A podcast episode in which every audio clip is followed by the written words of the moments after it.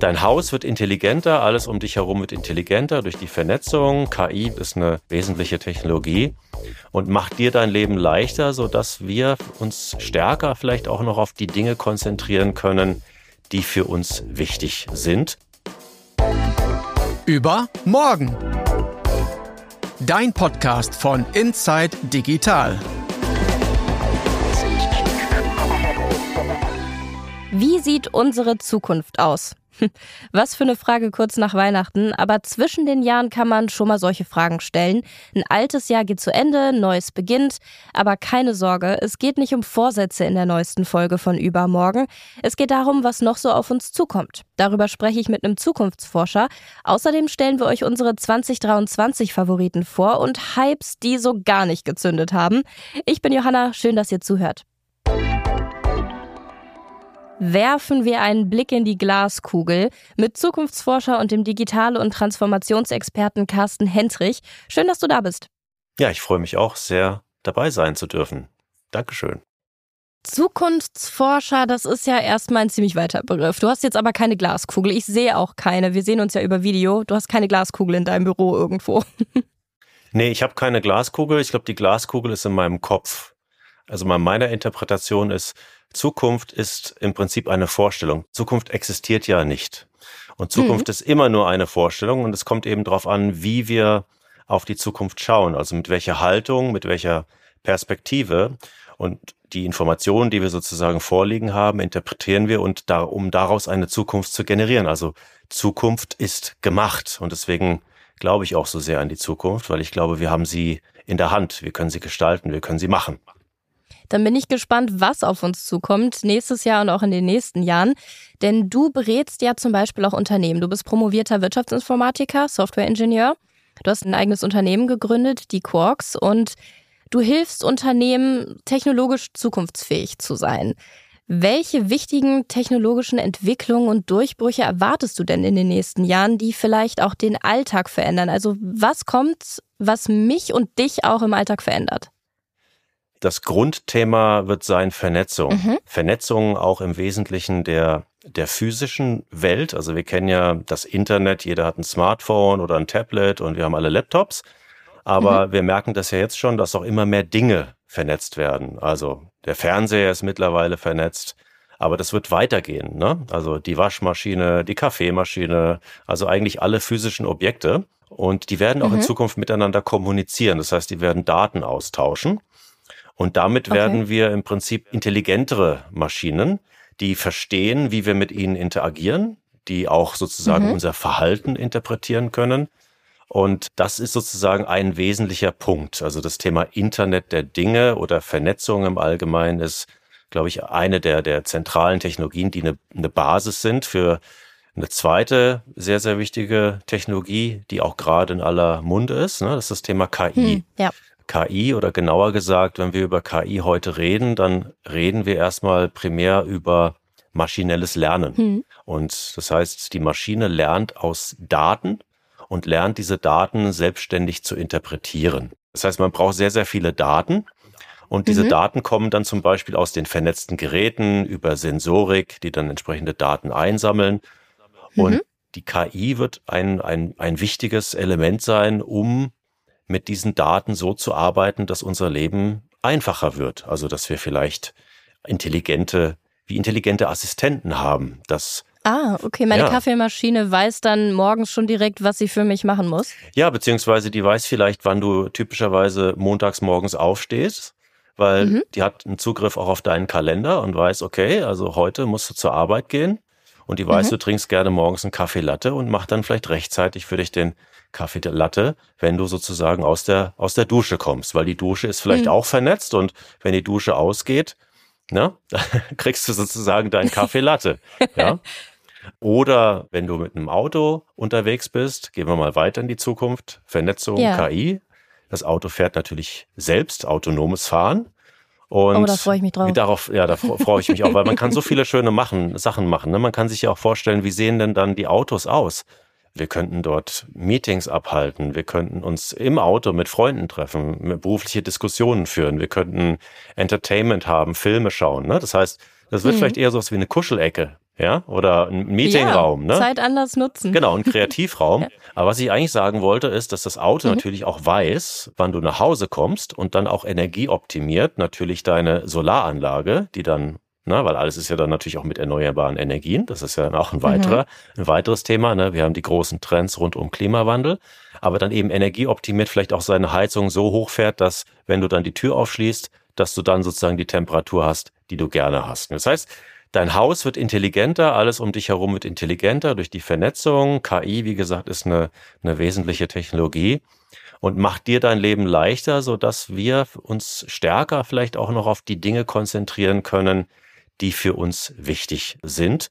Grundsätzlich ist mhm. das, sind das Themen. Das heißt, es geht stärker mittels dieser Technologien auch stärker in Individualisierung. Das heißt, mhm. die, ich sag mal, Verhaltensweisen, Profile von Menschen besser kennenzulernen und ihnen damit ihr Leben leichter zu machen.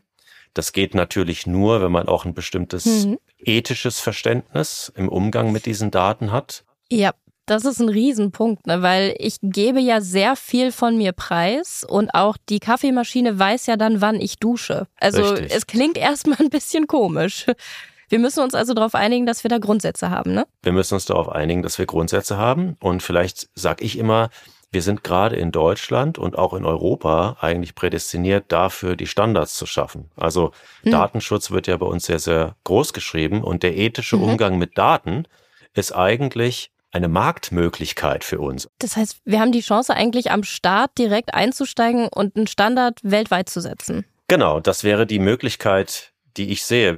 KI und Datenschutz, diese Kombination ist eigentlich für Deutschland eine Verbindung, weil der Umgang und die Wertschöpfung über Daten ist ja auch ein zentraler Trend. Ne? Also Unternehmensgeschäftsmodelle basieren zunehmend eben auf Daten. Ne? Mhm. Wir können das eigentlich nutzen. Wir brauchen aber Geschwindigkeit. Ne? Wir brauchen eine höhere Innovationsgeschwindigkeit. Das ist so ein bisschen das, woran wir in Deutschland gerade noch kranken. Das können andere besser, schneller. Vielleicht müssen wir da auch Politik in Zukunft oder ordnungspolitische Dinge vielleicht auch in Zukunft etwas auch innovativer werden, ne, um diesen Entwicklungen auch damit standzuhalten sozusagen. Kommen wir von den Unternehmen nochmal zu uns auf, ja, auf die Autonomalverbraucher zurück, die vielleicht dann auch mit künstlicher Intelligenz erstmal so einen Trend jetzt vor sich sehen, der noch ein bisschen abstrakt scheint. Also es klingt immer sehr viel und auch nach groß und nach, nach toll. Aber wir haben ja Trends schon mal gehabt, die so angekündigt wurden. Also ich denke da an Blockchain, ich denke da an Bitcoin, ähm, Google Glass. Also ja. ich sitze jetzt nicht zu Hause auf dem Sofa und habe diese Brille auf. Was bleibt am Ende wirklich und wie erkenne ich einen Trend, der wirklich bleibt? Von der Firma Gartner gibt es den sogenannten Hype Cycle der Technologien mhm. und der sagt eigentlich, jede Technologie durchläuft so eine gewisse Kurve. Und mhm. am Anfang wird die Technologie gehypt. Das heißt, das ist dann immer diese Technologie ist die Lösung für alle Probleme der Welt. Ja. Ne? Der Blockchain, es wird alles verändern, ne? Oder Cloud mhm. Computing mhm. hatten wir das auch schon, ne? Vor Jahren. Mhm. Ne? Jetzt ist es KI. Ne? Der Punkt ist der, also das geht dann sozusagen auf den Zenit und dann merkt man so, oh, es löst doch nicht alle Probleme der Welt, dann geht es irgendwie ganz runter, dann verschwindet die erstmal so ein bisschen aus dem Bewusstsein und dann kommt die Technologie wieder so ein bisschen auf das Plateau der sozusagen der Realität, ja, und mhm. schafft dann Wirksamkeit und typischerweise auch nicht alleine, sondern immer eben auch in Kombination mit anderen Technologien. Also wenn ich über KI rede, rede ich auch über mhm. das Internet der Dinge. Ich rede mhm. dann auch implizit über Cloud. Ja. Das heißt, es kommt immer eine neue Technologie, die neue Möglichkeitsräume aufmacht. Und es mhm. dauert immer eine Zeit, bis die eine gewisse Reife hat. Ne? Und das mhm. ist eigentlich ein ganz natürliches Phänomen und das äh, wird uns sozusagen auch immer wieder begegnen, auch jetzt mit anderen Technologien, die jetzt noch kommen werden. Bei welchen aufstrebenden Technologien würdest du denn sagen, das sind die, die uns nochmal verändern? Vielleicht hast du auch nochmal so Beispiele wie anfangs mit dem, mit dem vernetzten Haus. Also welche Technologien kommen da noch auf uns zu, die auch diesen Cycle durchlaufen werden?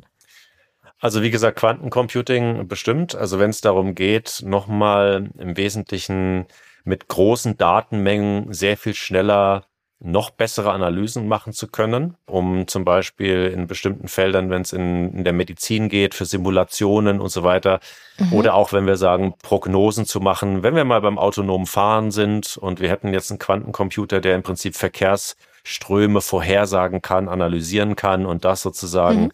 in Echtzeit da sind natürlich nochmal ganz andere Potenziale möglich. Was wir natürlich auch sehen, ist, dass in der Tat die Dinge immer kleiner werden, also die Geräte werden immer kleiner. Also ich glaube auch die mhm. Google Glass ist noch nicht ganz vom Tisch. Also es wird Ehrlich? vielleicht, ja, sie ist dann eben nicht mehr Google Glass. Also es ist ja immer die richtige Technologie zur richtigen Zeit. Die Brille wird vielleicht irgendwie immer kleiner. Vielleicht brauche ich irgendwann gar keine Brille mehr, sondern dann ist das eine vielleicht Kontaktlinse. eine Kontaktlinse. Genau.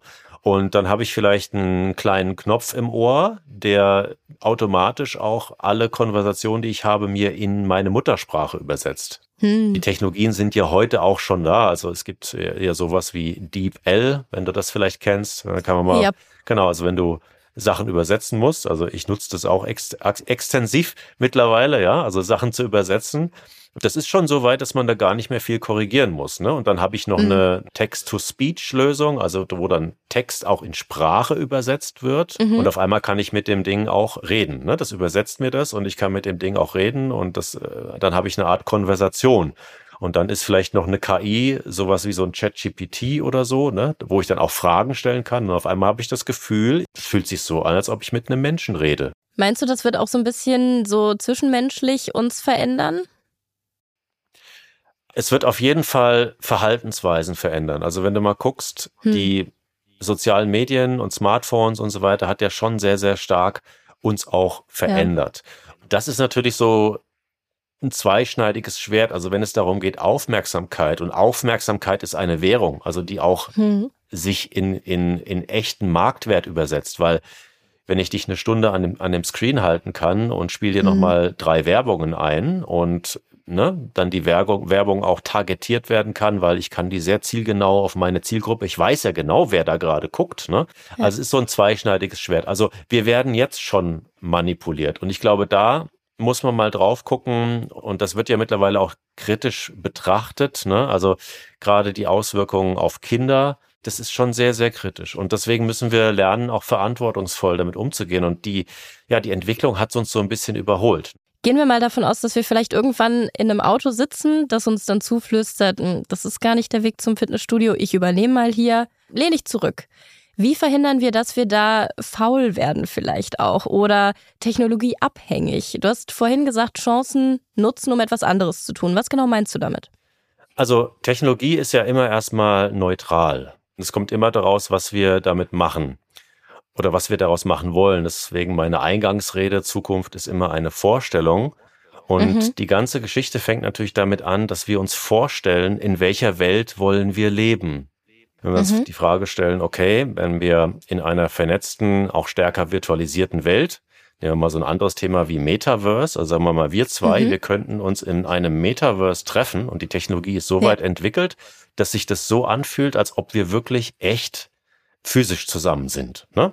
Mhm. Also deine ganze Mimik, deine ganze Gestik, die, der Detailgrad der, der Auflösung. Also im Prinzip fühlt sich das für mein Bewusstsein vielleicht so ein, als ob ich in, mit dir wirklich physisch in einem Raum sitze. Ja. Dann fällt die ganze Reisezeit weg.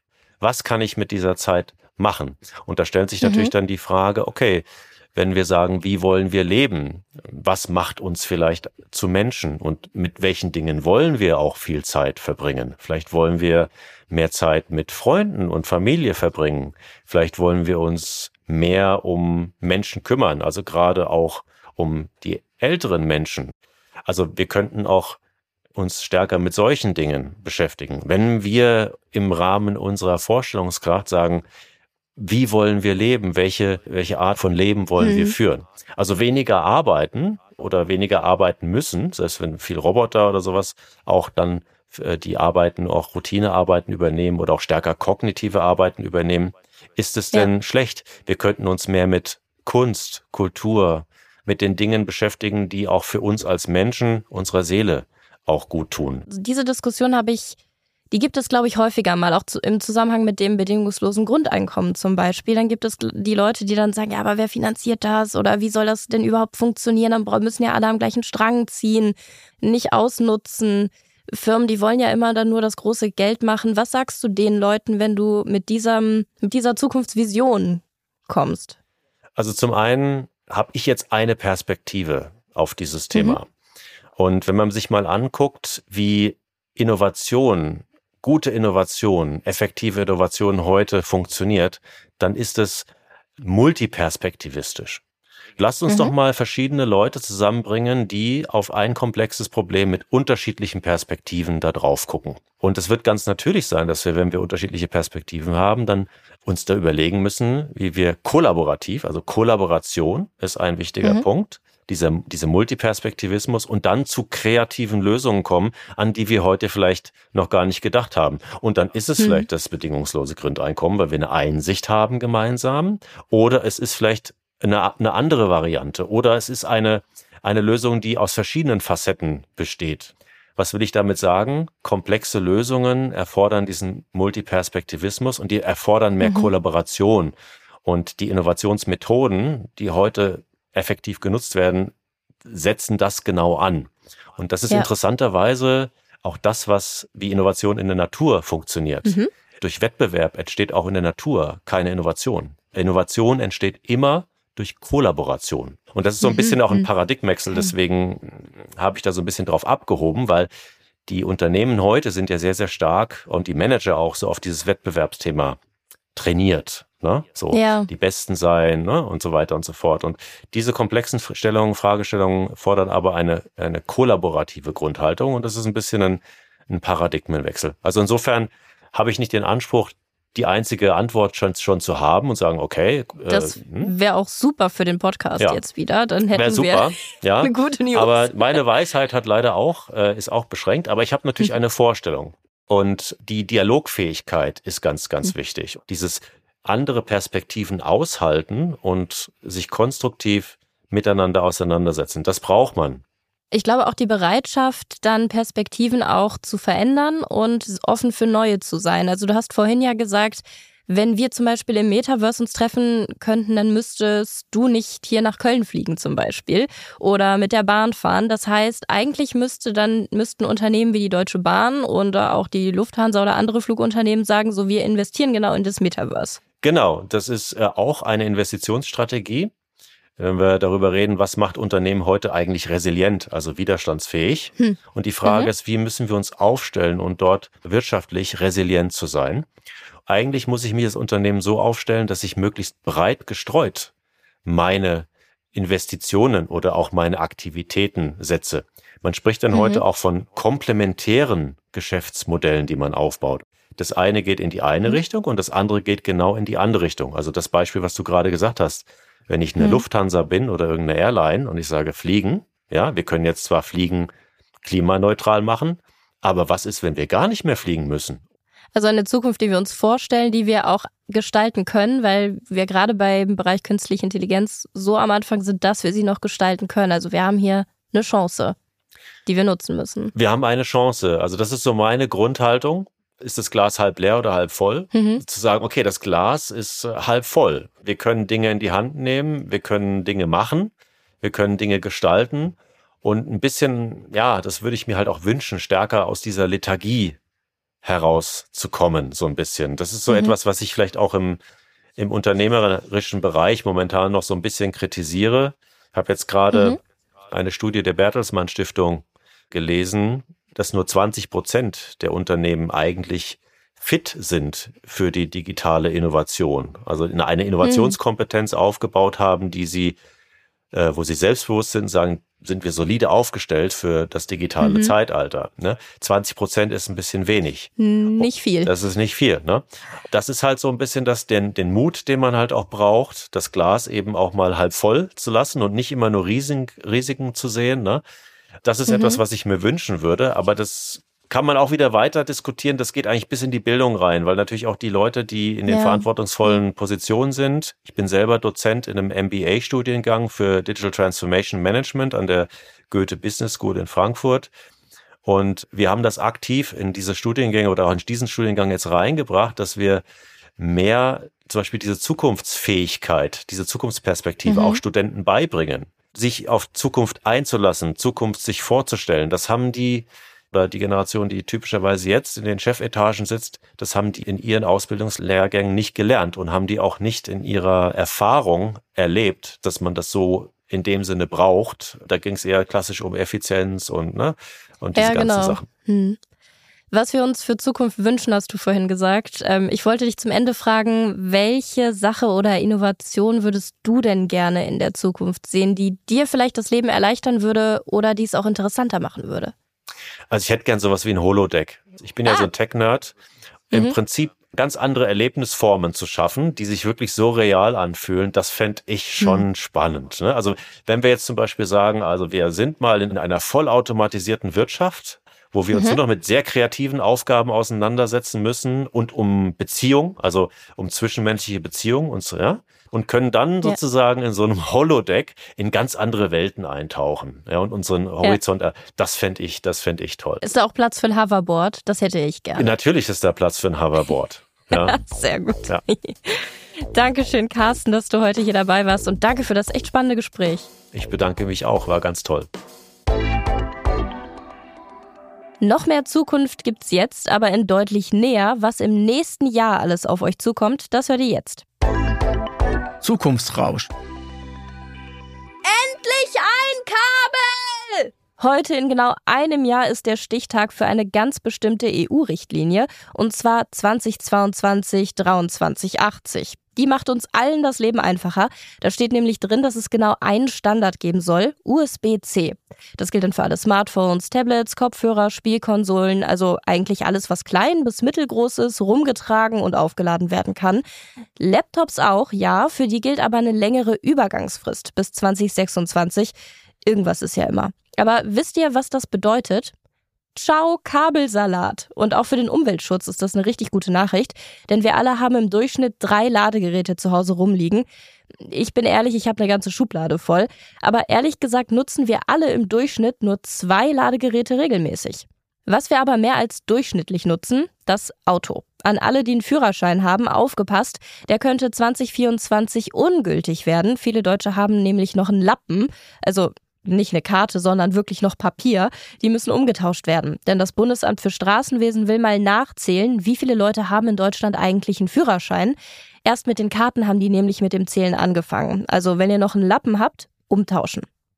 Und alle mit Karten, puh, Glück gehabt, mm -mm, nicht so schnell, denn auch einige davon müssen umgetauscht werden, denn Führerscheine sollen EU-weit einheitlich und fälschungssicher sein, gute Sache. Ob ihr von dem Umtausch betroffen seid, wir haben eine Tabelle auf Inside Digital erstellt, schaut mal rein, bevor ihr angehalten werdet und ein Bußgeld oder so zahlen müsst. Und apropos Karten, die im Portemonnaie rumfliegen, da ist ja auch meistens eine Gesundheitskarte drin. Bis jetzt. Denn ab dem 1. Januar stellen alle Krankenkassen auf die digitale Identität um. Die Gesundheits-ID kommt. Damit können wir dann in Apps auf dem Smartphone das E-Rezept kriegen oder unsere elektronische Patientenakte anschauen. Wie Online-Banking nur eben ein Gesundheitskonto. Wenn ihr euch ab 2024 so eine ID anlegt, dann braucht ihr ein NFC-fähiges Smartphone und ein Perso mit Online-Ausweisfunktion und die PIN und eine Träne eines Einhorns. Es klingt alles wieder ein bisschen kompliziert, irgendwie so nach Passierschein A38, aber wenn es erstmal geschafft ist, eine Karte weniger im Portemonnaie und endlich nicht mehr so viele Briefe und Zettel, wenn ihr euch nochmal genau durchlesen wollt, wie das mit der Gesundheits-ID und dem Perso und dem PIN und der Träne des Einhorns funktioniert, schaut mal in die Show Notes. Da gibt es einen Link zu einem unserer Artikel mit einer genauen Anleitung. Favoriten 2023, was für ein Jahr. Habt ihr euch technisch irgendwas Neues zugelegt oder vielleicht was Altes wiederentdeckt?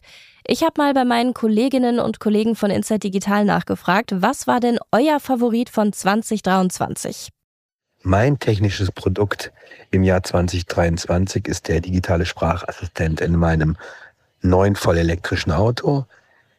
Ich erwische mich selbst dabei, wie ich, wie zu guten alten Knight Rider Zeiten David Hasselhoff mit Kit gesprochen hat, ich morgens in mein Auto mich reinsetze und meinem Auto guten Morgen wünsche oder mich mittendrin plötzlich mit meinem Auto unterhalte, was ich manchmal crazy und spooky finde und manchmal auch schon laut über mich selbst gelacht habe.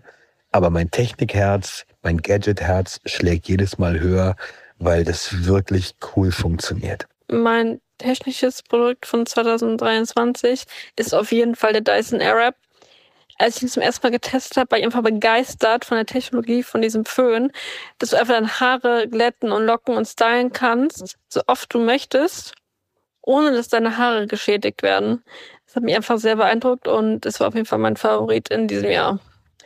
Dieses Jahr erst so richtig entdeckt habe ich AirTags. Ich habe jetzt einen im Auto und weiß jetzt immer, wo ich geparkt habe. Und das ist irgendwie voll der Gamechanger für mich, weil ich das Auto wirklich des Öfteren suchen musste. Besonders gefreut habe ich mich im laufenden Jahr über meinen neuen Ono Co-Driver Number 2. Das kleine Gadget warnt mich seit einigen Wochen im Auto vor Gefahrenstellen im Straßenverkehr und lässt mich so noch sicherer zum Ziel kommen. Geplant ist, dass ich zu diesem kleinen Helfer einen Testbericht auf Insight Digital veröffentliche. Also mein technisches Gerät von 2023 war, ich glaube, die Nintendo Switch oder vielleicht mein Kindle. Spielen und Lesen in der Tasche, das habe ich wirklich sehr häufig genutzt. Tech Check. Im Gespräch mit Zukunftsforscher Carsten Hendrich haben wir ja schon mal kurz über Hypes und Trends gesprochen, die nicht gezündet haben. Und ich habe mal ein paar gesammelt und vielleicht habt ihr ja auch welche. Dann geht doch mal auf Instagram at inside-digital und schreibt uns eure Vorschläge. Hier sind meine.